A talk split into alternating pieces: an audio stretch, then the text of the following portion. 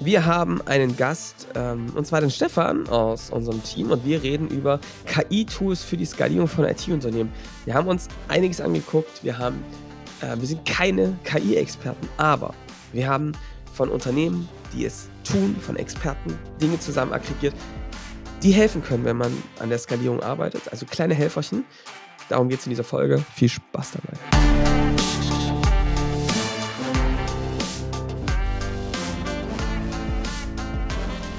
Willkommen zum Scaling Champions Podcast. Konkrete Tipps und Werkzeuge für die Skalierung deines IT-Unternehmens. Hier bekommst du komprimiertes Erfahrungswissen aus über 80 Skalierungsprojekten pro Jahr. Zusammengestellt von Johannes Rasch und Erik Osselmann. Und damit auch von uns ein herzliches, herzliches, jetzt habe ich mich gleich fast bei dem Start, willkommen zum Scaling Champions Podcast. Ich bin äh, ja logischerweise ganz aufgeregt. Wir haben heute wieder einen Gast, Johannes, oder? Yeah! Wen haben wir da heute, Johannes? Erzähl du doch mal. Ja, Stefan ist äh, ähm, bei uns und Stefan, hallo erstmal. Hallo ihr beiden. So, Stefan, müsst ihr wissen, ist ähm, jetzt schon Moment, ganz einen Moment beim Scaling Champions Team und Stefan ähm, hat sich mit mir zusammen in den letzten Wochen, Monaten äh, intensiver damit beschäftigt, wie man ähm, die gewissen KI-Tools, JetGPT, aber auch viele andere nutzen kann, um sein IT-Unternehmen ähm, in der Skalierung voranzutreiben oder auch ja, diese Tools zu nutzen, um einfach Ressourcenengpässe auszugleichen. Wir haben das wieder immer erstmal für uns ausprobiert und teilen so ein paar Erfahrungen. Stefan, erzähl mal ganz kurz, was machst du bei Skating Champions? Wie sind wir zu diesem, bist du zu diesem ähm, ganzen Thema gekommen? Ja, ich bin jetzt seit letztem Jahr bei Scaling Champions und eigentlich ähm, dort bin ich verantwortlich für die Lead-Generierung ja. von den Unternehmen, für die Beratung. Ja, wie kommen die Unternehmen zu ihren ersten Leads ja, ja. in unserem Prozess? Und als Ende letzten Jahres ging das Ganze ja los, dass OpenAI, das ChatGPT-Thema öffentlich gemacht hat, frei zugänglich. Im November war das letzten Jahres, glaube ich, ja. Und das ging ja im Dezember dann schon echt ähm, durch die Decke das ja. Ganze. Also LinkedIn konnte man sich irgendwie kaum retten und wir haben uns natürlich auch damit beschäftigt, weil wir immer auf der Suche nach Tools und Möglichkeiten gibt, die die Lead-Generierung vereinfachen für unsere, für unsere Kunden und natürlich auch für uns selber. Ja, ja, was gibt es für Möglichkeiten, dass wir unser Marketing vielleicht auch noch effizienter machen können? Ja, wir, wir sind ein kleines Team, probieren die Sachen möglichst effizient wirklich ähm, zu machen und zielgerichtet. Und da sind Tools natürlich eine feine Sache.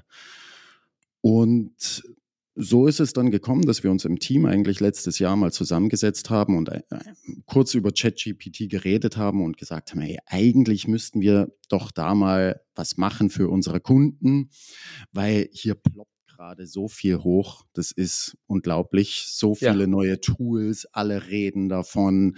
LinkedIn wird überflutet und keiner weiß eigentlich mehr so richtig, okay, es hat mal angefangen mit diesem Chat-GPT, aber was ist da draußen gerade eigentlich äh, los und ja. wie kann man das anwenden? Und da sind wir dann ins Spiel gekommen und haben gesagt, okay, lasst mal eine Übersicht machen für die IT-Unternehmen da draußen, wie diese ganze generative KI äh, da angewendet werden kann. Was gibt es eigentlich für Use Cases? Wo kann man das einsetzen? So ist eine es. Folge zum Vereinfachen ne? Ja. Zum Arbeiten. Und, und genau darum ging es uns irgendwie. Wir sind keine ähm, totalen KI-Spezialisten. Das ist auch gar nicht unser Ansinn. Und davon ploppen ja ganz viele irgendwie aus den äh, Untergründen von LinkedIn nach oben. Ja, äh, jeder ist jetzt KI-Spezialist. Darum soll es uns gar nicht gehen. Darum, Vom Metaverse-Spezialist äh, zum KI-Spezialist. Ne? Das war ja jetzt zur KI. Ich, ja, in den Blockchain, Metaverse, jetzt zur genau, KI. Ja. Genau. Also, ey, ne, das ist, das ist überhaupt nicht unser Ansinn, das sind wir auch nicht. Da haben wir, und das ist vielleicht unser kleines Ding, wir haben halt viele Kunden, die sich mit solchen Themen wirklich, wirklich gut auskennen. und vielleicht auch einen Zugang zu dem einen oder anderen Experten. So, also unser, wir gucken da eher mit so einer, mit so einem gespannten Interesse drauf und versuchen vor allem für uns Dinge zu übersetzen und für uns zu nutzen, aber natürlich auch für unsere Kunden. Und vielleicht ist es so eine Aggregation, ähm, ja, eine Sammlung von Best Practices, vielleicht auch die richtigen Quellen zusammenzuführen und auch die richtigen Experten und auch mal so ein paar Gedanken drumherum ähm, ja, ja, zu geben und, und auch mitzunehmen. Und auch mal ganz konkrete Use Cases zu zeigen, wie nutzen das denn ähm, jetzt schon IT-Unternehmen, um irgendwie sich skalierbarer aufzustellen. Und was ich jetzt schon mal sagen kann, ist, der, ihr könnt es jetzt gerade nicht sehen, ja, wir müssen uns heute sehr konzentrieren, bildgebende Sprache zu nutzen. ähm, was wir hier gerade quasi gebaut haben, ist ein Miro-Board. Ähm, da, um diesem Miro-Board zu folgen, de, da kriegt ihr einen Zugang zu. Also wir ähm, wollen, dass, dass unser Board mit dem ähm, machen wir unsere Dokumentation für uns selbst, aber teilen es eben auch gerne mit euch nach außen. Ähm, wir wollen da auch eine Interaktion. Es gibt schon viele, die sich dafür angemeldet haben, sich es einfach nur angucken, aber es gibt auch schon einige, die dann irgendwie aktiv mitarbeiten und mitarbeiten wollen.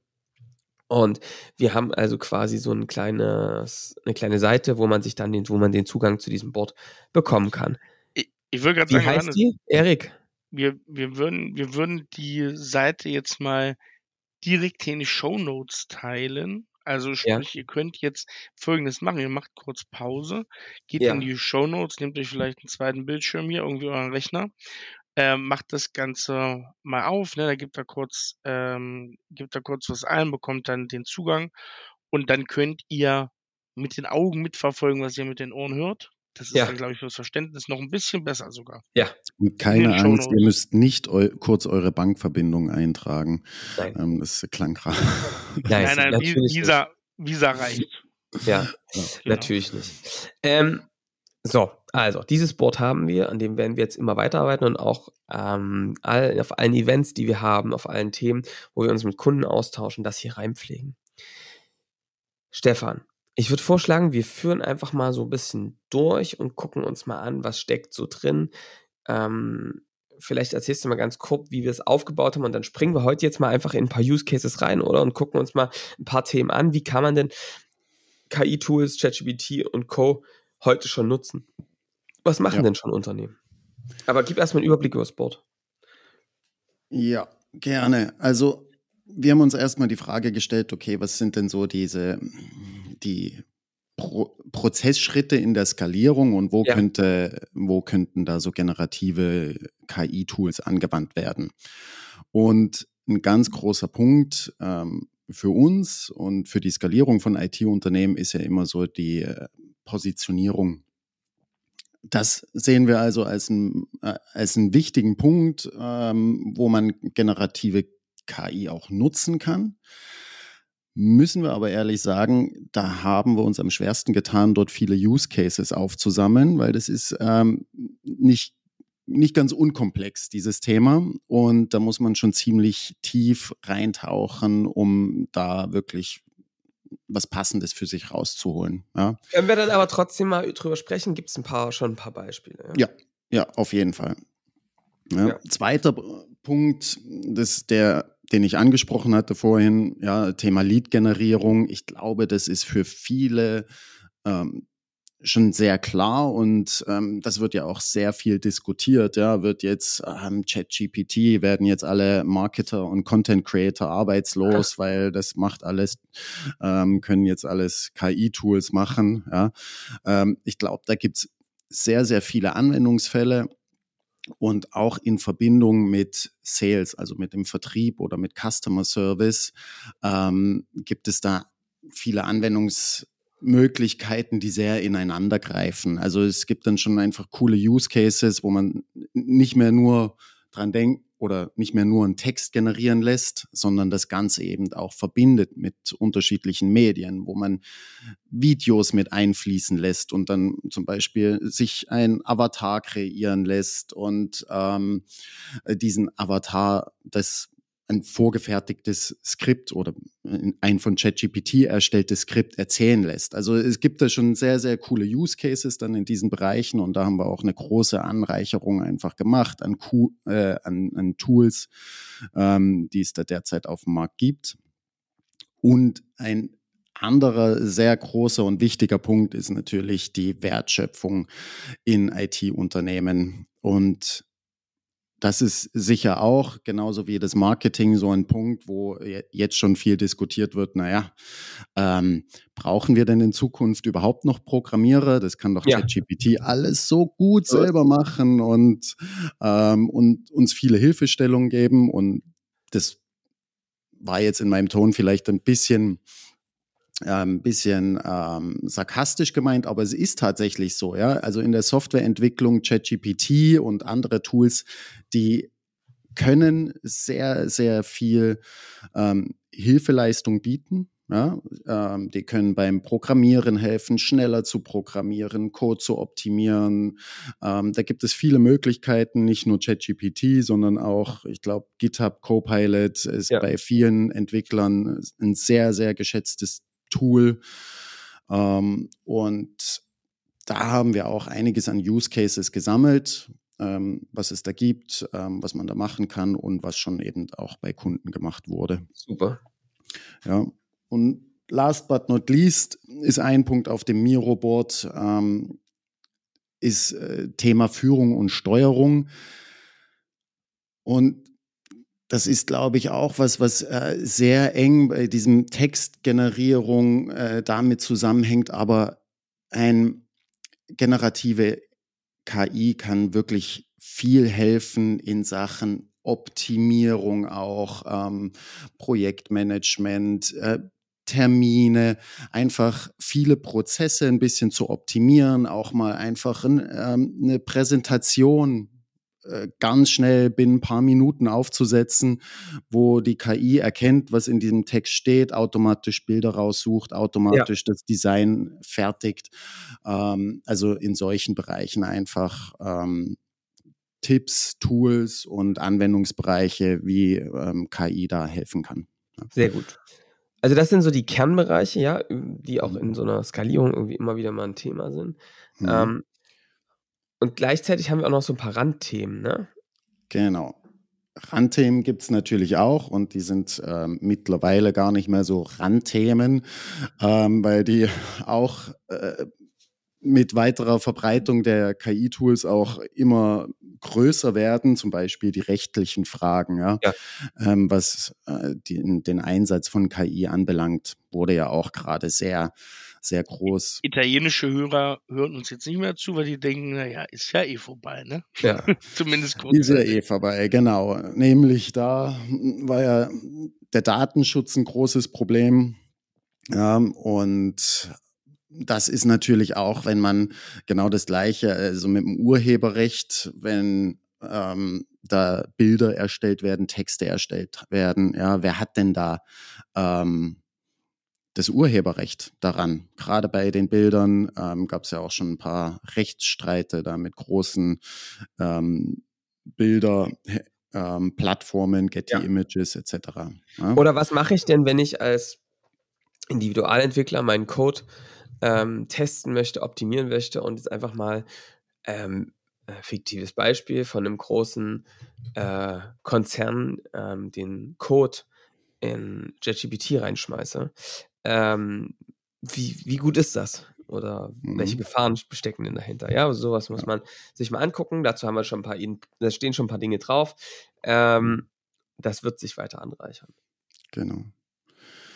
Ein weiterer Punkt war so ein KI-Reifegrad, wo wir überlegt haben, das wäre eigentlich cool, wenn man das mal bei, wenn man das bei einem Unternehmen messen könnte, ähm, wird auch gerade noch angereichert, ne, was man dafür braucht und ähm, andere Punkte sind auch logischerweise so ein bisschen in die Zukunft blickend, Winners und Losers. Wer wird denn, in welche Richtung wird sich das Ganze denn entwickeln? Wer wird denn in der Zukunft ein Gewinner sein? Wer die Verlierer?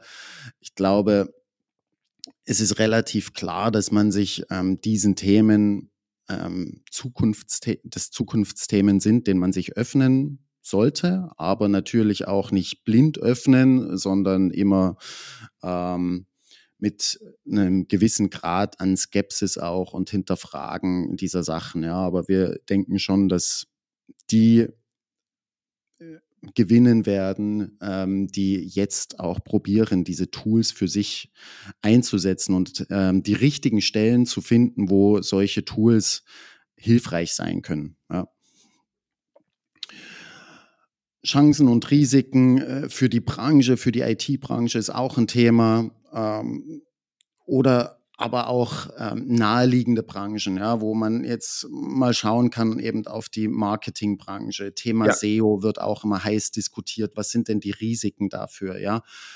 Aber auch gesellschaftlich, was sind denn die Risiken von so einer, von so künstlicher Intelligenz? Wird gerade auch sehr heiß diskutiert, ja, ähm, und ähm, in einem öffentlichen Brief da gefordert, das Ganze mal zu stoppen, weil die Risiken anscheinend ja, so groß sein können ähm, und wir die Regeln dafür noch nicht geschaffen haben. Also, also das da wollen wir auch so ein bisschen. Hm? Das ist zum Beispiel so ganz klar dieses Thema für mich. Ähm, da wären, äh, es gibt jetzt diese, diese Fotos, wo auf einmal irgendwelche historischen Personen, habt ihr vielleicht auch gesehen, ja, äh, Napoleon, Kleopatra, äh, ja, auf, ähm, Selfies und mhm. Jesus, ja, mhm. äh, um da mal einige zu nennen, ähm, äh, Selfies machen vor ihren Jüngern und Kameraden und wie auch und, immer. Und, und, ja, nicht nur, nicht nur, nicht nur das, eine Trump, eine Trump-Festnahme äh, sozusagen als Bild, was du fast nachrichtenmäßig sozusagen ja. eigentlich sehen könntest, ne? So, und, und, und was natürlich dadurch passiert, ist, dass ich finde, also was echt krass ist, was man beobachtet, ist auch irgendwie da, bei einem selbst, dass die Glaubwürdigkeit solcher Quellen jetzt aus dem Internet, mhm. so nach dem Motto, ähm, ja, das, das muss, das kann nicht stimmen, das kommt aus dem Internet, ja, ähm, ähm, dass das wirklich rapide abnimmt, ja, und das, und dass du wirklich dich, dir immer so denkst, jo, kann sein, muss aber überhaupt nicht so sein, ja, und das ist schon verrückt, was das mit einem Menschen macht, ja, also du kannst ja deinem eigenen deinen eigenen ähm, Fähigkeiten, deinen eigenen Instinkten äh, überhaupt nicht mehr so richtig da trauen, ja. Und das ist schon auch krass, ja, also wie da die, wie das Vertrauen dessen, was man da sieht, abnimmt. Ja. Und ich glaube, das ist auch, also das ist ein sehr, sehr großer und wichtiger Punkt, ähm, dass, also dieses Vertrauen wird abnehmen und es ist natürlich äh, bei der Schnelle, bei der Geschwindigkeit dieser Entwicklung, ja, ähm, ist es schon gerechtfertigt, diese, diese Frage, okay, kommen wir als Menschen mit dieser Geschwindigkeit überhaupt klar? Ja, können wir uns so schnell auf diese Sachen einstimmen? Ja, und was da draußen, ich meine, wir müssen das auch noch lernen, ähm, was da draußen an Nachrichten, wie sollen wir das einschätzen, wie können ja. wir das einschätzen, ja, ähm, und das ist durchaus durchaus, also ein sehr wichtiges Thema, hängt auch viel mit ja, Ethik und Moral zusammen. Ja, ähm, was ist irgendwie noch moralisch vertretbar, auch in Sachen Marketing? Ja. ja. Auf ich, ich, nutze als Beispiel, ich nutze so ein kleines Tool, habe ich natürlich ausprobiert, weil es auch hier in unserem Mirobot in der Liste steht. Das ist der hm, GPT-Kommentator, ja, ein Tool, was Kommentare schreibt unter Posts.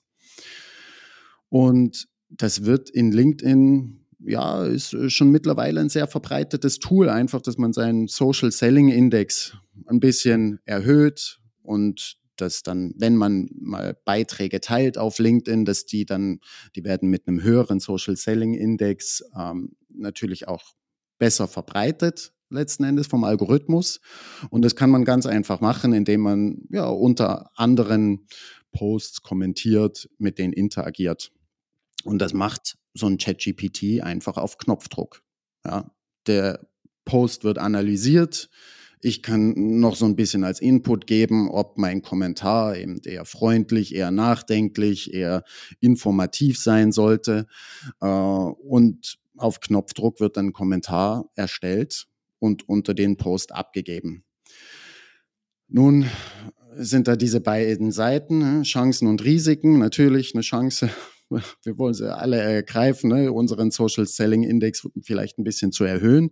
Aber ist natürlich auch so eine moralische Frage, okay, wie weit gehe ich mit solchen Themen? Ja, und in ja. weiterer Folge, was du gerade gesagt hattest, Johannes, ja, inwieweit hat das eine Auswirkung letzten Endes für das Vertrauen der Menschen in, in, in solche Plattformen? Ja, was, was ist dort noch echt? Was ist dort dann schon fake? Also ist ein sehr spannender Punkt. Ja. Ähm, ich habe ich hab noch einen Punkt, bevor wir dann auf die Use Case gehen. Wir haben ja auch dieses Thema Ethik und Moral drauf. Ich habe jetzt eine, noch eine krasse Geschichte gehört, über die ich jetzt zum Beispiel lange nachdenke, ist, ich glaube, der Mensch ist ja die ganze Zeit vor diesem Thema, dass der Endlichkeit seines eigenen Daseins steht da ja, ne? Und was ich mich echt, also was es jetzt für Gedanken gibt, ist es ja, dass es mittlerweile ähm, ja Überlegungen gibt, ähm, Tote ähm, also Menschen, ja, wenn sie noch leben, deren Sprache und so aufzunehmen, die Bilder aufzunehmen und daraus ähm, ja, Avatare zu bauen, die auch nach dem Leben weiter existieren können, mit denen man weiter sprechen kann, mit denen man in Austausch gehen kann, mit denen man ähm, eins zu eins Gespräche führen kann. Und um so, Achtung, den Abschied zu erleichtern. Also, äh, und ihr müsst euch das mal vorstellen, ja, das finde ich einfach eine krasse Entwicklung. Da wird auf einmal mit innerhalb von kürzester Zeit etwas möglich, wovon der Mensch, glaube ich, viele Jahrtausende geträumt hat, sein, dass seine Angehörigen niemals wirklich sterben. Äh, und das ist schon. Ich weiß nicht, ob wir, also ob wir dafür bereit sind. Ich will mich da überhaupt nicht gegen verwehren. Ich finde es auch bei manchen Aspekten, denke ich mir so, Alter, das ist genial, ja. Erik zum Beispiel, wir können Podcast lebenlang weitermachen. Ja, das können wir machen. Das nee, aber ohne Mist, ich glaube, jeder kennt so, dass er Angehörige verloren hat, wo er sich so denkt, boah, die fehlen mir wirklich. Mit denen hätte ich gerne noch mal meine Mit denen hätte ich, würde ich gerne immer mal genau, heute, ja, ja. heute sprechen, ja, und, und, und deren Rat haben und deren Beistand. Und auf der anderen Seite denke ich mir so, boah, was macht denn das mit uns, wenn das ja. sich so verlagert und auch wirklich diese Endlichkeit so weggeht auf einmal. Und wenn ne? wir vielleicht auch nicht mehr lernen, mit unseren Gefühlen umzugehen. Ja, ja. ja äh, Sondern uns alles eine Ersatzsituation schaffen können, in der wir das gar nicht aushalten müssen. Ja, das erinnert mich übrigens ein bisschen an, ihr kennt noch aus der Jugend Futurama, da wurden die ja. Köpfe von den Präsidenten in so ein Wasserding gelegt und dann haben die da weitergelebt und dann konnten es die das machen. Ist nicht so weit entfernt, Alter. Ist nicht so weit entfernt. Aber mhm. bevor wir jetzt komplett ins Philosophische abdriften, was dieses Thema natürlich total als Gefahr hat, würde ich sagen, lasst uns doch mal ein bisschen in die Use Cases reinstarten. Stefan hat ja gerade schon mit einem sehr interessanten Beispiel angefangen. Ähm, wie, wie sieht's aus hier in der Reihenfolge, Stefan? Erzähl mal ein bisschen, vielleicht bei Lead-Generierung, da haben wir ja Erik, dabei bist du doch immer unser Philosoph hier. Jetzt fängst du hier ja, ja, so in, in, Struktur und, äh, und, jetzt, und Konkreten zu denken. Ja, irgendwann muss es ja mal machen, wenn man hier so ausfällt. Wenn hier? Gäste kommen, wenn hier Gäste kommen, äh, zeigt er aber, was er kann. ich, ich gebe jetzt Stefan das Wort und kommentiere das hier gar nicht von dir, diese Spitzen, Johannes. Stefan, hör da gar nicht drauf. Alles klar, dann steigen wir mal ein mit so ein paar Use Cases. Heiß oder oft schon gesehen, oft besprochen sind so Use Cases im Bereich Suchmaschinenoptimierung, ja, wo auch so ein ChatGPT wirklich, wirklich in meinen Augen eine schnelle Hilfe leisten kann, weil es ist manchmal echt hart, sich so Titel und Meta-Descriptions irgendwie aus den Fingern zu saugen, ja. Und wenn man dann weiß, okay, die Meta-Description, die sollte irgendwie eine bestimmte Zeichenanzahl haben, damit sie gut funktioniert, ja, bestimmte Keywords da drinnen enthalten sein, da kann man sich schon echt ganz schön den, den Kopf zerbrechen ja, wie man das jetzt aufbaut und auf die Zeichen äh, kommt, etc. Und das macht so ein ChatGPT zum Beispiel relativ simpel. Ja, dem sagt man einfach nur, schreib mir mal eine Meta-Description in 150 Zeichen ähm, für unseren neuen äh, Lead-Magneten, Skalierungsguide und ab geht die Post. Gibt es da schon Anwendungsfälle, die das, die das sozusagen händebarer machen? Ich glaube, es ist ja gerade diese, diese Zeit der ich sag mal so, draufgestülpten Anwendungsfälle. Das ist so ähnlich, wie mhm. du es gerade erzählt hast, mit dem LinkedIn-Kommentier-GPT, äh, dass, mhm. dass du einfach sagst, du hast jetzt hier ein SEO-Tool, das stützt sich ähm, von der von der AI her an ChatGPT und ist jetzt so ein SEO-Tool, hat einfach ein bisschen anderes Interface, wo du mhm. bestimmte Prompts schon ähm, hast. Das ist ja, glaube ich, so der, das ist ja das Interessante gerade, wird auch die nächsten Jahre das Interessante werden, ne? Ist da, gibt es da schon was für SEO, wo das interessante Tools gibt, die darauf basieren? Ich Also gibt es auf jeden Fall. Ich bin gerade am Überlegen und am Nachschauen, ähm, welches es gewesen ist. Ich glaube, SEMrush ist es. Ähm, das ist ähm, so ein sehr, sehr weit verbreitetes SEO-Tool, äh, was jetzt auch, denke, ChatGPT eingebunden hat. Ja, und ähm, was das Tool macht, das analysiert deine Website. Du kannst deine Webseite eingeben und das spuckt dir aus, wo du einfach Fehler hast, wo du Probleme hast äh, in technischerlei Hinsicht und wo du dann auch direkt in dem Tool Content erstellen kannst. Ja, das macht er, gibt dir eine Analyse und sagt dir, okay, hier schau, deine Wettbewerber sind Thema XY einfach noch viel besser. Ja, oder äh, da gibt es ein großes Suchvolumen in diesem Bereich, das könnte zu dir passen. Jetzt lass mal hier auf Knopfdruck einfach einen Text schreiben. Ja? Und das ist natürlich bei Textschreiben, muss man immer dazu sagen, das sind oft ja sehr, sehr generische Texte, habt ihr wahrscheinlich auch gemerkt, wo man dann schon immer noch mal selber einen Stift ansetzen muss und noch mal schauen sollte, dass das für das eigene Unternehmen, für den Use Case, den man da zeigen möchte, wirklich zielführend ist. Ja, im Thema SEO ist er sollte generischer Content ist, ist nicht unbedingt immer gut, weil man sollte sich wirklich die Frage stellen, okay, was äh, beantwortet denn die Fragen der User auf meiner Website? Ja, und diese Fragen, sich da hinein zu versetzen, das ist für einen ChatGPT auch nicht möglich. Das, der wird immer generisch bleiben und diese, das, das Denken, das Anpassen auf den Use Case, das sollte danach auch immer eine Person machen. Ja. Aber wie du es beschrieben hast äh, oder gerade gesagt hast, Erik, ja, es gibt dann die Tools, die ähm, die, die KI oder verschiedene KI-Modelle dann einbinden. Ähm, ein anderes Tool wäre da zum Beispiel und ein anderer Use Case wären auch E-Mails, Newsletter. Ja. Und hier in dem Bereich gibt es auch ein Tool, Clever Reach nennt sich das, äh, kennt der ein oder andere Marketing, Marketer sicher da draußen. Es ist ein ganz normales Newsletter-Tool. Man schreibt seine Texte und schickt Newsletter an äh, gewisse Empfängergruppen. Und äh, dort ist auch eine KI eingebunden, wo du jetzt sagen kannst, hey, mein nächster Newsletter sollte sein ähm, zu, ähm, zu Weinen aus der Steiermark bitte schreib mir mal ähm, und gib mal drei Empfehlungen äh, an Weine da mit raus. Ja? Also schon, äh, schon coole Use Cases, die da die Arbeit erleichtern, die, wie gesagt, immer unterstützen, aber der Mensch dahinter, der zählt auch. Ich glaube, ist noch sehr wir, wichtig. Hm? Wenn wir das mal so ein bisschen in unseren Kontext auch einordnen, es ist ja der, der Punkt, dass wir ähm, dieses leere Blattprinzip nicht mehr haben. Gerade wenn wir uns denken, hey, wir haben ja, ne, du, der das ja hört, ne, Unternehmer, Führungskraft, äh, du hast ganz andere operative Aufgaben, aber es ist nun mal so, dass das Marketing, welches du mitprägst als Unternehmer, Unternehmerin, äh, immer vor der Herausforderung steht, dass das eigentlich viel Zeit braucht. Und ich finde, das ist so eins der Hauptpunkte, die ChatGPT nimmt, ist dieses leere Blattprinzip. Ich glaube, jeder kennt das, wenn er mal ein Textfeedback aus dem Marketing und da ist schon, da sind schon fünf, sechs, sieben, zwanzig Zeilen geschrieben. Da kannst du als Feedbacker immer viel besser darauf reagieren, als wenn du selber diese 20 Zeilen geschrieben hast. Und das ist, glaube ich, einer der größten hilfreichen Tipps eigentlich zu sagen, du hast ein paar Prompts, du hast ein Thema, schreib mir das mal und dann bist du in der Feedbacker-Position, aber hast keinen Menschen gebraucht. Und das ist ja schon einer der wichtigsten, finde ich, Cases insgesamt für Lead-Generierung, für Marketing, wo du an oberster Stelle ansetzt schon mal, oder? Wie seht ihr das so persönlich?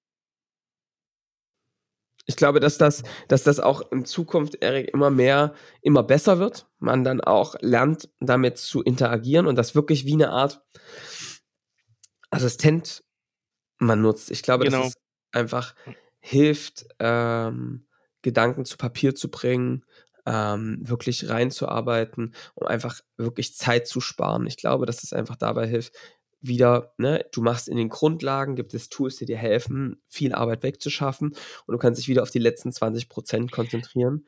Ja. Und das ist ein riesen Impact, ne? Das ist auch übrigens genau das, was, glaube ich, wenn wir über ChatGPT und über welche insgesamt KI-Tools welche Arbeit irgendwann mal wegnehmen, ne? Äh, das Interessante ist, was natürlich passiert ist, diese 80 Prozent, generischen 80 Prozent, ne? Ich habe jetzt letztens beim Doppelgänger-Podcast gehört, äh, 80 Prozent der Unternehmensberatung, die auf so, ne, ich sag mal, generisch mal für alle arbeiten. Das kann dir, da hast du den besten BWLer, hast du, wenn du dein Problem in ChatGPT haust und sagst, ja. gib mir fünf Lösungsvorschläge. Aber was dann wirklich ist, sind die konkreten Anwendungsfälle, die 20 Prozent, die über das hinausgehen. Und das ist das Interessante. 80 Prozent ja. klappt, 20 Prozent und dadurch kriegt man wieder hin, sich auf die Spitzen zu konzentrieren. Und das ist ja wirklich da, wo es auch dann kribbelt und wo du wirklich Jazz machen kannst, ne? Ja. Ja. Total. Ja, also das ist Marketing. Yes, also ich glaube, Marketing ähm, ist, ist ein sehr großer, sehr großer Bereich. Es gibt viele, viele Use Cases und das, was ich oft höre, ist, naja, irgendwie ist das aber ne, trotzdem immer noch ein Aufwand und dann muss man da reingehen und dann muss man da sich richtige Prompts überlegen. Und bis man dann irgendwie zu einer sinnvollen, sinnvollen Antwort gekommen ist für den eigenen Contentplan oder wie auch immer, ja, ist sehr viel Zeit vergangen und letzten Endes hat es mir gar nicht so weit geholfen. Ja. Und das Thema werde ich oder sehe ich aber, dass das in den nächsten Monaten beziehungsweise also in absehbarer Zeit wirklich diese, diese Tools überall integriert sind über die Schnittstellen, dass der, der Workflow gar nicht mehr ähm, gar nicht mehr unterbrochen wird, sondern das wirklich im Workflow eingebaut wird. Ja, und das sehen wir natürlich bei, bei Microsoft, die das jetzt in in ihre Office Suite einbauen, in, in Excel, in Word, dass man gar nicht mehr diesen Bruch machen muss, äh, um zu ChatGPT zu gehen, ja, sondern dass das gleich in den Tools drin sein wird. Und ähm, dann, dann wird auch dieses, dieser große Baustein einfach wegfallen, dass man nochmal sich einloggen muss auf der Webseite und dann ist sie nicht verfügbar etc. pp. Was jetzt noch oft so die, die Hindernisse sind beim Benutzen des Ganzen. Ja. Ich habe da auch noch, ich habe ja. da noch einen Punkt. Ich glaube auch, dass jetzt immer mehr Tools entstehen werden, die dann noch mehr in diese Use Cases reingehen. Trotzdem ist ChatGPT ja. natürlich sehr allgemein und ähm, ein schönes Beispiel dafür wird sein Uwe von Grafenstein, der geliebte Uwe. Gedacht, genau. Ganz liebe Grüße. Ähm, wir werden bald ein äh, LinkedIn Live dazu machen. Dazu könnt ihr uns auf unserem LinkedIn folgen mit Uwe zusammen, wo wir genau, die haben eine Story Machine, kann man das so nennen, ähm, gebaut, mhm. wo du quasi ähm, Stories durch eine KI dir erzeugen lässt mit deinem Konfiguration. Und das, da gibt es jetzt ein Tool für und ähm, das wird bald gelauncht oder ist schon gelauncht und ähm, ja, die Jungs werden es uns mal zeigen und mit uns darüber quatschen. Das heißt, sowas wird es immer mehr geben die, da fügst du irgendwas rein und du klickst nur auf mach's in geil, ne? Und die Prompts sozusagen sind vorher vergeben. Richtig cool. Also wird uns Uwe was von erzählen. Grüße gehen raus. Ja. Ähm, wie ist es denn neben den ganzen textlichen, Stefan, bevor wir jetzt aus dem Marketing rausgehen? Ich glaube, wir sollten uns gleich auch nochmal zwei, drei andere Cases angucken. Aber Marketing insgesamt ist natürlich auch ganz spannend. Äh, die ganze Bildwelt, ne? Wir haben vorhin drüber mhm. gesprochen. Was ist denn, was ist denn da gerade so der Stand der Dinge und interessant vielleicht? Was die Bildwelt angeht, ist es auch so, dass immer mehr Tools äh, das Ganze dort ähm, integrieren, oh, diese automatische Bildererstellung und wir haben es jetzt schon ausprobiert, unsere Kunden haben es ausprobiert, es funktioniert echt sehr, sehr gut. Derzeit ist es ja noch so, dass viele von den Tools, ähm, Midjourney, DALI-E zum Beispiel, dass, dass es dort noch kostenlos ist, sich Bilder generieren zu lassen, zumindest bis zu einem bestimmten Kontingent. Und ähm, einige Kunden nutzen das für ihre White Paper Erstellung. Ja? Ja. Wir empfehlen das äh, oft ja, Leads zu generieren über einen Lead-Magneten, die Hürde da ein bisschen zu senken. Und auch da, wenn man immer so vor so einem weißen Blatt steht, ja, und dann denkt, boah, ja, Bilder, Stockfotos ist ja auch nicht cool, immer ja, Stockfotos zu nutzen, aber die ihre Themen, ihre Stories mal in einen Cartoon verpackt haben, zum Beispiel. Ja? In, in, eine schöne Grafik, ähm, wie zwei Menschen miteinander reden und diese Situation, das Problem dargestellt wird.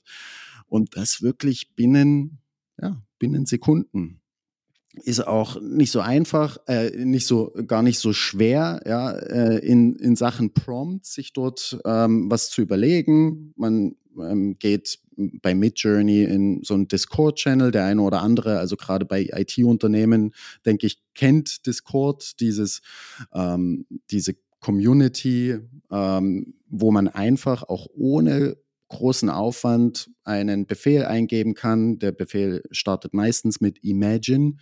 Also stell dir vor und dann sagt man einfach, was, was gezeigt werden soll. Imagine, ähm, Erik Ossemann und Johannes Rasch stehen auf dem Berg der Skalierung und überblicken ein Tal voller IT-Unternehmen. Und da kommt mittlerweile schon echt ähm, was Cooles raus. Und es ist ein bisschen schade, dass wir jetzt hier keine kein Video haben, wo wir das zeigen können, aber ich habe letztens gesehen, so diese Entwicklung von, von Midjourney von vor einem Jahr, wie da noch Bilder ausgesehen haben und wie jetzt ein Jahr später Bilder aussehen. Und es ist verrückt. Also vor einem Jahr konnte äh, Midjourney noch keine Gesichter zeichnen. Da waren die Augen immer ganz verschoben, manchmal gab es drei, manchmal zwei, alles sah so ein bisschen ähm, komisch aus und unförmig. Und die Bilder, die ein Midjourney jetzt kreieren kann, sind hochrealistisch, absolut ähm, scharf, detailliert. Man erkennt nicht mehr, dass es ein KI-generiertes Bild ist. Und das ist schon ziemlich cool. Ja? Und kann natürlich für, für alle möglichen Use Cases im Marketing eingesetzt werden, sei es für Social Media Bilder, für Bilder zum die Postings unterstützen, Blogbeiträge, Newsletterbilder. Äh, also the story goes on and on and on. Ja, dort dort ähm, gibt es keine Grenzen und es ist auch äh, super spannend. Ähm, jetzt noch, ähm, wo man, wenn man, wenn einem Bilder fehlen, man nicht mehr auf Getty Images gehen muss, Lizenz kaufen, 60, 80 Euro. Ja, das im Moment ist, ähm, äh, gibt es hier einen richtig, richtig großen Nutzen, den man auf jeden Fall mal mit, ja, ausnutzen ja. sollte, dieses Thema. Also da ist ganz viel Musik. Ihr könnt hier durchstöbern. Lass mal weiter zum Positionierungsthema vielleicht mal mhm. starten. Mhm. Da haben wir auch ein paar Cases. Ähm, also was ich sich ganz spannend finde, ist, ähm, man kann, gerade wenn man jetzt als Unternehmer, als Unternehmerin auf sein Unternehmen guckt, einfach schon einige Dinge machen. Ich glaube, es ist noch nicht so weit, dass ähm, durch so eine Tools euch eine Positionierung gebaut wird, das würde ich auch nicht empfehlen, weil es einfach schon was dann ist, was einfach individuell sein muss. Aber was man eben schon machen kann, ist sich Markttrends anzugucken, also Analysen erstellen zu lassen. Welche Branchen werden in Zukunft abgehen? Wo merkt man gerade welche Trends? Was ist gerade so der was sind so, was ist der heißeste Scheiß, ne, in dem und dem Bereich? Wenn dort kann diese, dieses Tool extrem sehr, sehr stark helfen. Du kannst, es gibt, wir haben hier ganz konkrete Beispiele drin, wie man sich zum Beispiel Markt äh, Insights geben lassen kann von einzelnen Branchen. Ja, das kann einfach neben einer Validierung etwas sein, was wirklich helfen kann, Dinge zu aggregieren, einen ersten Ansatzpunkt zu finden und dann da weiterzugehen. Ja. Mhm. Und ist spannend, ist wirklich, wirklich spannend. Wobei es außerdem noch helfen kann, ist, äh, Personas zu erstellen. Also, auch da würde ich nicht sagen, ist das ausschließlich das einzige Tool, aber um mal einen Start zu machen für wer ist eigentlich meine, mein Buyer, wer ist derjenige, der bei uns die Entscheidungen trifft ähm, auf Kundenseite, da einfach Informationen aggregieren zu lassen und auch so ähm, ja, Personas wirklich generieren zu lassen, aber auch Anforderungen an euch, ja, was müsst ihr als Dienstleister, als Softwareunternehmen, was habt ihr da für Anforderungen? Auch da kommen manchmal Dinge heraus, die spannende Impulse sind, denen man dann zum Beispiel in einem persönlichen Wunschkundengespräch extrem gut folgen kann. Absolut, ja. Und ich vergleiche das, ähm, also dieses Positionierungsthema ist in meinen Augen äh, ChatGPT wird einem, einem in diesem Bereich nicht sagen können, ist das jetzt richtig, wird das ein Erfolg haben, diese Positionierung, ist die ja. super oder nicht. Ja, aber äh, ChatGPT stellt sehr gut Rückfragen, damit man sich diese Themen, diese Fragen selber beantworten kann. Ja, ich habe es mal probiert, für ein Unternehmen äh, eine Positionierung herauszufinden und ja, die KI fragt einfach sehr gut zurück, bis, also, wie groß ist denn der Markt? Ja, ja, wer sind denn die Entscheider? Wenn ich diese Themen nicht mitgebe, fange ich mir an, selber diese Fragen zu stellen. Also es ist so ein, so ein guter Sparingspartner, der einen selber also der ihm helfen kann, selber ähm, die, die Antworten auf die eigenen Fragen zu, ja, zu finden. Ja, sehr gut. Und ja, ich würde sagen, wir können mal, wir können noch mal einen Schritt weitergehen auf den anderen, auf einen anderen Bereich, vielleicht den Sales-Bereich. Ich habe es vorhin schon angesprochen. Ich finde es ein, einen sehr, sehr coolen Use Case, so einen automatisierten Outreach zu starten. Ja. Im, im Sales-Bereich ist oft, ähm, ist es ja oft so, je persönlicher das Ganze ist, desto besser. Ja, aber uns fehlt oft die Zeit ähm, für sehr persönliche Ansprachen, auch äh, kalte Ansprachen. Ja, wenn die persönlich sind, umso besser. Ja. Und hier gibt es äh, Tools, zum Beispiel Synthesia, ähm, mit dem man eigene Avatare erstellen kann. Also ähm, der Erik Osselmann kann ein Avatar von sich erstellen lassen und ChatGPT sagen, du schreib mir doch mal ein Skript für ein Sales Outreach an die und die Kunden.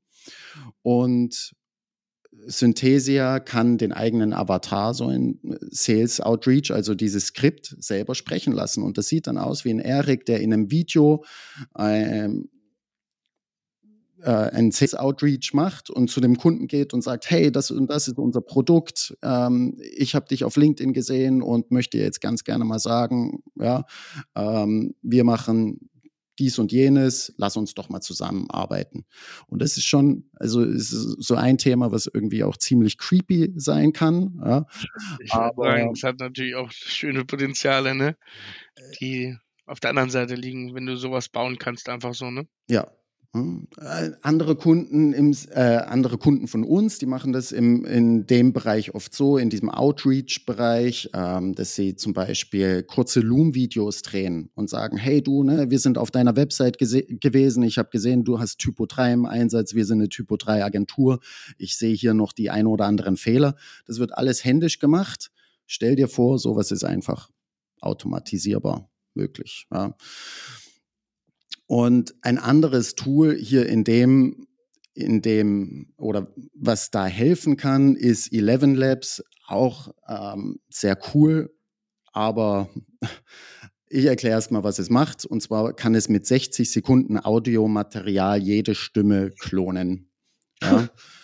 Und bei Personen wie euch, die jetzt hier einen Podcast haben, ist es, glaube ich, kein Problem, 60 Sekunden Audiomaterial zu erstellen. Und ich frage mich gerade, ob wir hier weiterreden sollten, ob ich irgendwelche Waschmaschinen demnächst kaufe, hier per Audio. Wenn, wenn, wenn das hier, das ist, ja, das ist ja gruselig. Aber da würde ich mir wünschen, Erik, dass sie das mit deiner Seniorenstimme aus dem Patrick Boden Podcast machen. Das, ja, wo du ja, uh, das wäre wär gut. Da hörst du mal auf, da kennt mich keiner. Das wäre spannend. Aber das ist ja 60 Sekunden Audiomaterial, Audiomaterial und du kannst einfach so jeden Text sprechen lassen. Jeden Text sprechen und es klingt wirklich erstaunlich gut. Also ähm, ähm, der Unterschied ähm, ist wie der Unterschied mit einem guten Mikrofon und einem schlechten Mikrofon. Also manchmal ja. so, es gibt ein paar Details, aber du kannst natürlich auch in jeder Sprache dann erstellen lassen. Ne? Deutsch, Englisch. Wir, also warum haben wir eigentlich keinen englischen Podcast? Ne? Ähm, ist kein Problem. Na, Erik, sagst dazu. Aber ey, überlegt euch mal, ne? also mhm. wie kann man das in Sales nutzen? Du könntest zum Beispiel vor einem Gespräch mit einem Kunden ähm, kriegt der ähm, eine persönliche Sprachnachricht von dir. Mit ja. den Informationen, die vorher durch jemanden eingesammelt wurden aus der Qualifizierung. Ne? Mhm. Exakt. Geht. Spannend. Leute, jetzt, ich würde jetzt gern nochmal, also extrem spannend, glaube ich, hier das Sales-Thema. Lasst uns doch nochmal bitte gucken, weil da, wir sind ein Podcast für die IT-Branche. Lasst uns doch bitte nochmal in die Cases reingehen, was hier Wertschöpfung angeht. Da würden mich nochmal so zwei, drei Use Cases interessieren, bevor wir hier einen Bogen sozusagen schlagen und zum Ende kommen. Ja, gerne. Also die, die Use Cases im, in dem Bereich sind, glaube ich, echt vielfältig und für einen Programmierer, glaube ich, auch ähm, noch einfacher zu beantworten, äh, ja, als, als jetzt für uns. Auf der Metaebene gesprochen, ich hatte es vorhin schon gesagt, ist das Thema Pair Programming, ja, wo ein GitHub Copilot eigentlich ein virtueller Assistenz ist, der dir beim Programmieren hilft. Ja, und nun kann man natürlich über die Use Cases ähm, darüber sprechen, was das all, wo der überall helfen kann. Ja, aber es ist eigentlich unendlich, kann man sagen. Ja, du hast ein Problem, du möchtest besser coden, du möchtest schöneren Code schreiben, dann kann dir so ein, ein Tool, ChatGPT etc., Copilot äh, helfen. Ja, und Use Cases, wenn, wenn wir sie jetzt ein bisschen konkreter machen wollen, aber wie gesagt, ich glaube, da kann sich jeder Programmierer dann wirklich was drunter vorstellen. Man muss ähm, Datenquellen migrieren, ja, verschiedene Datenquellen vereinbaren mit, mit Skripten.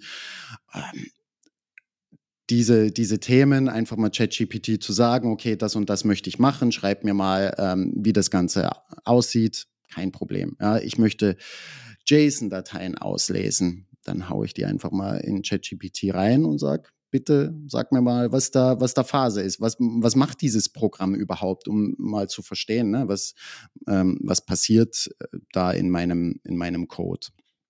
Oder ich möchte mal alternative Methoden entwickeln, Ideen generieren. Ja, wir haben zum Beispiel einen Kunden, der kommt ähm, tatsächlich heute im LinkedIn Live ähm, ja. noch der Ingo Düppe von Crowdcode, die mhm hier auch ähm, mit ChatGPT sehr, sehr viel diskutiert haben, ob jetzt ihre Lösung oder die von ChatGPT äh, die Lösung äh, die richtige ist. Und ChatGPT konnte sie dann überzeugen davon, dass ähm, es selber recht hat. Ja, und ähm, die, die Lösung von ChatGPT wurde dann genommen. Also es hilft einem natürlich, ne, alternative Lösungen, Ideen zu generieren und auch dabei zu lernen, indem man wirklich tief nachfragt, okay, warum denkst du, ist denn das so? Ja? also den Hinweis, Hinweis nochmal, ich will es nochmal betonen, also wir haben heute, heute, wer jetzt diese Folge gerade vormittags hört, am, was, äh, am, was ist heute nochmal für ein Datum? Heute ist der 13. Donnerstag der 13. Wer das heute ganz früh morgens hört, der kann sich auf heute Nachmittag vorbereiten. Ne? Da hast du mit dem Ingo Düppe ein LinkedIn Live, was stattfinden wird. Ja, genau. Und der kann dann auch zuhören. Ansonsten findet man das, glaube ich, auch in den Aufzeichnungen dann, genau. wer das jetzt ein bisschen später hört. Und hört da genau. mal rein von dem Case vom Ingo. Yes. Die haben Testen, die machen ganz viele Sachen. Also ist echt. Ja, sehr cool. spannender Einblick, glaube ja. ich, vor allem. Ja. Und andere Anwendungsbereiche in dem ähm, in der Wertschöpfung sind ja, Testautomatisierung, Fehlersuche, also Thema Debugging ist, glaube ich, ähm, ganz klar, ja, jeder kennt das, äh, der schon mal ein bisschen ähm, gecodet hat oder vielleicht mal ein paar äh, eine Website erstellt hat. Ja. Ähm, irgendwo gibt es einen Fehler und du begibst dich auf die Fehlersuche über Stunden und probierst den Fehler zu finden. Ja. Source Code einfach mal ChatGPT ähm, da reinhauen und mal fragen, okay, was denkst du, wo, wo ist hier der Fehler? Also diese ja. Prozesse kann es einfach unglaublich, also die Geschwindigkeit erhöhen.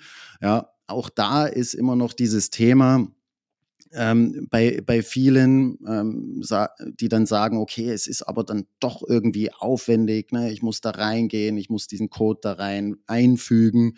Ich weiß nicht, was die mit meinem Code machen. Also bei sensitiven Codes muss man natürlich auch wirklich ein bisschen aufpassen, Thema Datenschutz, ja. Aber viele, die sagen, oh, irgendwie so wirklich verschnellern, vereinfachen tut's mein Workflow nicht. Ich denke aber, das wird in der Zukunft ähm, diese Probleme auch gelöst werden, ja, über Tools, die, äh, die das dann ermöglichen, direkt beim Coden ähm, dort Zugriff drauf zu haben. Ja. ja. Und Thema Dokumentation ist sicher auch ähm, ein wichtiges. Ja, ganz viele, ganz viele Programmierer sind nicht die, die gerne dann ähm, Dokumentation schreiben und Texte schreiben, was denn in ihrem äh, in ihrer Software passiert, was da gemacht wird, etc. Und da kann äh, ein ChatGPT natürlich wirklich auch super, super helfen, einfach den, den Code zu analysieren, zu interpretieren und eine Dokumentation zu schreiben. Und dann natürlich auch, wenn man in verschiedenen Märkten ist, das Ganze dann gleich zu übersetzen in die verschiedenen Sprachen. Also eine Arbeit, die wirklich oft Wochen an Aufwand bedeutet, da binnen kürzester Zeit zu übernehmen. Thema IT-Sicherheit ist, glaube ich, auch sowas, ne, wie, bei, wie beim Debugging, also Sicherheitslücken im Netzwerk zu finden. Äh, äh einfach mal äh, im Portscanner nach offenen Ports zu suchen oder ähm, offene Ports finden und dort nach Exploits zu suchen. Also das sind wirklich unglaublich viele Use Cases. Also egal, was man machen möchte, dort kann einem so eine KI sehr viel Hilfe bieten. Nice. Sehr gut. Also hier gibt es noch viele weitere Use Cases, die hier drauf liegen, die auch noch ergründet werden müssen, wenn ihr, ähm, wenn ihr noch weitere äh, Beispiele habt, sucht oder ex, als ex oder ihr Dinge ausprobiert habt, meldet euch bitte bei uns. Wir nehmen euch hier mit drauf und ähm, führen weitere Gespräche miteinander. Ich würde sagen, wer hier, Stefan macht ja gerade so eine kleine Live-Reihe auch, ne? Wir haben es schon gehört, der Ingo Düppe kommt jetzt, der Uwe kommt mit seinem Storytelling-Tool demnächst. Wer sich angesprochen fühlt und einen coolen Anwendungsfall hat, aus seinen eigenen Erfahrungen, der meldet sich doch einfach äh, an uns an der E-Mail, die ist in den Shownotes hinterlegt und schreibt uns gerne mal einen Vorschlag. Ja. Genau so wird das. Top. Also, das zu unserem Board. Hier gibt es, wie gesagt, viele Dinge. Ihr könnt euch dieses Board ähm, Zugang zu bekommen. Äh, wie gesagt, in der Shownote hängt der Link. Stefan, wie geht es jetzt hier weiter in der Entwicklung des ganzen Boards? Wir werden also weitere Use Cases, weitere Themen da einfach aufnehmen, ja. Und natürlich auch die, die Themen mit, ähm, mit den Personen, die wir auf dem LinkedIn Live einladen, auch mit hier ähm, zufügen, hinzufügen. Und jeder, der mitarbeiten möchte, kann natürlich auch hier mitarbeiten, haben wir schon gesagt, ja, ähm, der coole Use Cases hat. Und da das, da das Ganze so ein Thema ist, was sich unglaublich schnell entwickelt, ähm, müssen natürlich wir auch so ein bisschen schauen, okay, in welche Richtung geht es hin, ja, und wie können wir da auch in Zukunft, ähm, werden wir immer schauen, okay, wo können wir jetzt IT-Unternehmen wirklich Hilfestellung bieten, ja? ja, wenn wir merken oder wenn ihr merkt, ne, hier gibt es Themen, die für uns super interessant sein, wo wir einfach nicht weiter wissen, dann kommt einfach mal auf uns zu, ja, äh, teilt das mit uns und wir werden ähm, dann gerne nach Möglichkeiten suchen, diese, diese Fragestellungen, diese Probleme einfach weiter zu erörtern ja, und euch da ein guter Sparingspartner zu sein. Ich hätte eine Idee. Und zwar, ne, die Reihe läuft weiter, dieses Boot wird hier weiterentwickelt. Ne? Das ist ein, das ist ein Thema, was, was wir auch ähm, treiben, was gerade Stefan auch treibt. Lass uns doch, Stefan, in einem halben Jahr, ich glaube, das ist in KI-Zeit äh, lange, lange, lange. Lass uns da doch nochmal so in 20, 25 Folgen äh, zusammen sprechen. Da kommst du nochmal her und wir machen mal eine Konklusion. KI-Tools für die Skalierung von IT-Unternehmen 2. Und dann gucken wir mal, was ist im letzten halben Jahr gelaufen, was haben wir ergänzt, was für Lives sind gelaufen. Und jetzt ist gerade 100, die Folge 165. Ich würde sagen, zur Folge 180 treffen wir uns hier wieder und machen mal ein kleines Wrap-up. Sehr gut. Sehr gut. Sehr gerne. Schön. Also Stefan und ich gehen weiter nach vorne. Wir, ähm, wir bohren das ganze Thema weiter auf, holen uns die Leute ran. Ähm, für uns ist es spannend und auch, glaube ich, für viele Kunden. Wir kriegen viel Feedback auch in unserer Community. Ja. Also von daher Abfahrt. Sehr schön. Äh, dann würde ich sagen, machen wir nächstes Mal, gehen wir auch tief in eine Philosophie. Ja, dann machen wir eine Zwei-Stunden-Folge. Und jetzt würde ich erst mal sagen, ähm, ihr wisst, was ihr zu tun habt, wer das Board noch nicht geladen hat, rauf auf die Seite, in den Shownotes findet ihr alles. Ähm, guckt euch das live an, auch gerne eine Wiederholung mit Stefan und dem Ingo oder was jetzt noch gekommen ist. Und dann äh, habt ihr natürlich noch diesen Kanal zu abonnieren. Und ich habe noch eine letzte Frage, Stefan. Ja. Stefan, du bist ja lange, lange Zeit in österreichischen Gefilden gewandert, auch familiär verhaftet geblieben sozusagen. Jetzt würde mich natürlich interessieren, was hast du für einen Weintipp mal für uns hier für den Podcast? Gute Frage. Ähm, ich war lange, äh, war lange in Österreich, in Tirol. Tirol ist jetzt nicht bekannt für gute nee. Weine, aber es gibt natürlich andere Regionen in Österreich, die bekannt sind für gute Weine. Aber ich glaube, Erik, ich muss dich da gerade ein bisschen enttäuschen. Ähm, und zwar war ich lange, lange Zeit während meiner Ausbildung, habe ich am Wochenende immer auf Schloss Wackerbad gearbeitet und gekellnert. Ach, guck an. Und ähm, ich habe dadurch so eine innige Verbindung zu Schloss Wackerbad und den Weinen dort und ähm, bin kein großer Weinkenner in dem Maße, wie du es bist, ja. Aber ich bin ein großer Fan von dem Goldenen Wagen, dem Riesling von ja. Schloss Wackerbad. Ja. Diese Bauchpinselei hier hätte ja. ich natürlich gerade sparen können mit dem Weinkenner. Unangenehm, ne? Stefan, das ist wirklich unangenehm. Das war unangenehm, Stefan, wirklich. Nein. Aber, aber, dann, das ist doch geil. Also Schloss Wackerbad, man muss kurz erklären, auch das ist ja ein Insider, Stefan. Ne? Ja. Das kennt ja nun nicht jeder außerhalb von Sachsen. Das ist äh, eine der ältesten Sektkellereien, die es äh, auf deutschem Boden gibt. Früher die Sektkellerei Bussard gewesen, schon im, äh, ich glaube im 19., äh, Anfang des 19. Jahrhunderts. Ist jetzt Schloss Wackerbad ähm, versekten wirklich traditionell. Der Riesling Goldener Wagen ist ein Stillwein, aber geniales Zeug, muss man sagen. Aber auch die ähm, Sektcuvées kann man echt empfehlen, habe ich hier, mhm. glaube ich, auch schon mal reingehauen. Richtig cool. Ich würde einen österreichischen Wein trotzdem noch reinbringen. Südsteiermark, Sattlerhof, ähm, STK, Pin, äh, Sauvignon Blanc richtig geiles Zeug. Sattlerhof, einer der besten Sauvignon Blancs überhaupt. Südsteiermark, sowieso ein Gebiet, wo man sagen kann, da ist neben dem Sancerre vielleicht äh, die größte ähm, Appellation von, von guten Sauvignon Blancs in, in Europa. Und ja, das kann man, das kann man machen. Da kann man in Österreich was Feines trinken. Da haben wir beides vereint, Stefan. Sehr schön. Sehr schön. Kommt auf die Weinliste. Kommt auf die Weinliste und nächstes Mal werden wir was trinken zusammen. Sehr schön. Stefan, cool, dass du da warst. Äh, wie gesagt, nicht zum letzten Mal. Du kommst wieder. und ähm, ja, fanden wir auch klasse. Hast du noch irgendwas, Johannes, oder wollen wir hier Schluss machen für heute? Nee, äh, äh, machen wir so. Machen wir so. Vergesst nicht Abonnieren, vergesst nicht das Teilen, äh, vergesst nicht uns zu sagen, wenn ihr hier coole Beiträge habt, die ihr dazu beitragen könnt. Ähm, schreibt uns dazu gerne. Und wir hören uns in der nächsten Woche wieder. Macht's gut. Bis dahin. Bis ciao. dann. Ciao, ciao. Ciao.